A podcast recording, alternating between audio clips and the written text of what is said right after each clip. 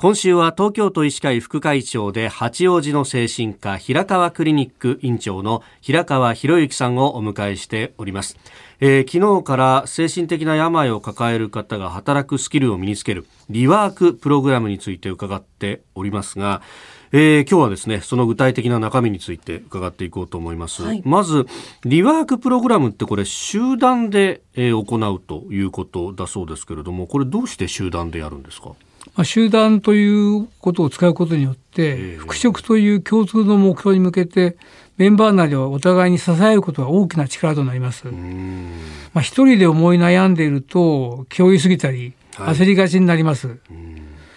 しかし集団の中で自分の話に共感してもらうことや、他の人の話を聞いて対処法のヒントを得られるなど、一人では得られない貴重な体験をすることができます。また、リワークの卒業していくメンバーの後ろ姿は、まあ、勇気と、まあ、希望をもらうことができます。さらにメンバーとも交流していく中でさまざまな気づきが生まれます。まあ、ご自身の仕事に対する姿勢や価値観などについても、まあ、再考したり修正する機会がごく自然に生まれるんですね。こういった自らの気づきはとても大切です。これどういうプログラムがあるんですか？えっと、基本的には生活リズムの再構築、それから体調の自己管理、もちろん体力の回復、さらには作業を通じての集中力や持続力、それから、まあ、職場復帰に必要な基礎知識の習得とか、中にはコミュニケーション技術の向上等、そういうのを目指したプログラムになります。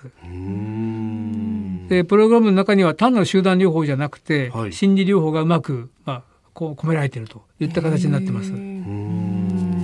例えば具体的なところだとどういったものがありますか、まあ、これいろんな種類があるので一概に言えないんですけども、はい、例えばオフィス系のリワークプログラムではパソコンを使って個人であるいはチームで入力作業やプレゼンの資料を作って、まあ、実際に発表するとか。ほあるいは心理ストレス対処法を身につけるために、はい、まあ自分の短所長所傾向をつかんで対処を身につけるようなプログラムとかあるいはまあ運動系のリワークとしてはウォーキング集団スポーツヨガやまあストレッチといったような、まあ、あるいはゲームを取り入れながら、まあ、睡眠食事運動を改めて振り返る機会なんかを作っています。またあのコミュニケーション技術に特化したような、まあ、グループでのロープレイやコミュニケーショントレーニングを行うことによって、まあ、職場での復帰した後ですね、はい、それの苦手な部分を克服してということになります。あの怪我をした場合のリハビリってそのリハビリ療養療法士さんみたいなこうなんですか専門の方がいらっしゃってその方にこういろいろ教えてもらうイメージなんですけどこういうリワークっていう形のリハビリテーションだとどなたが教えてくれるんですか？結構多岐にわたってるなと思ったんですそうですね、まあ、実施機関によってもちろん違いますけども、うん、まあ、もちろん医師も勧誘しますけど、うん、まあ、いわゆる臨床心理士や作業療法士さらにはヨガのインストラクターや、うん、あのトレーニングを指導する方とか、ま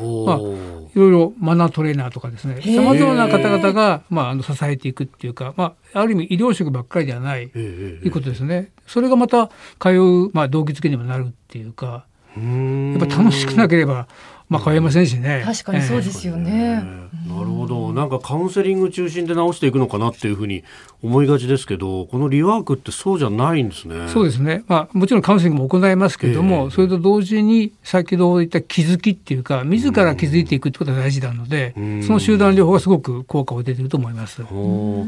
れ保険は効くんですか？はい。あの、医療機関で行われているリワークにおいては健康保険が使えます。それ以外のリワークにおきましても様々な支援が受けられますので、ぜひ相談した方がいいと思います。おまあ、これね、えー、いろんな形で、まあ、自分に合ったのを探すってことができるぐらいに選択肢がこれ増えてるんですかね。これ本当最近増えましたね。前は本当に限られてたんですけども、やっぱりこの少子化の中で、やっぱりぜひ給食っていうのは本人にとっても会社にとっても良くないことなんでなんとか働いてもらえるという気持ちがやっぱり世界世間的に盛り上がってるんでしょうね。えー、平川クリニック院長平川博之さんでした。先生明日もよろしくお願いします。はいよろしくお願いします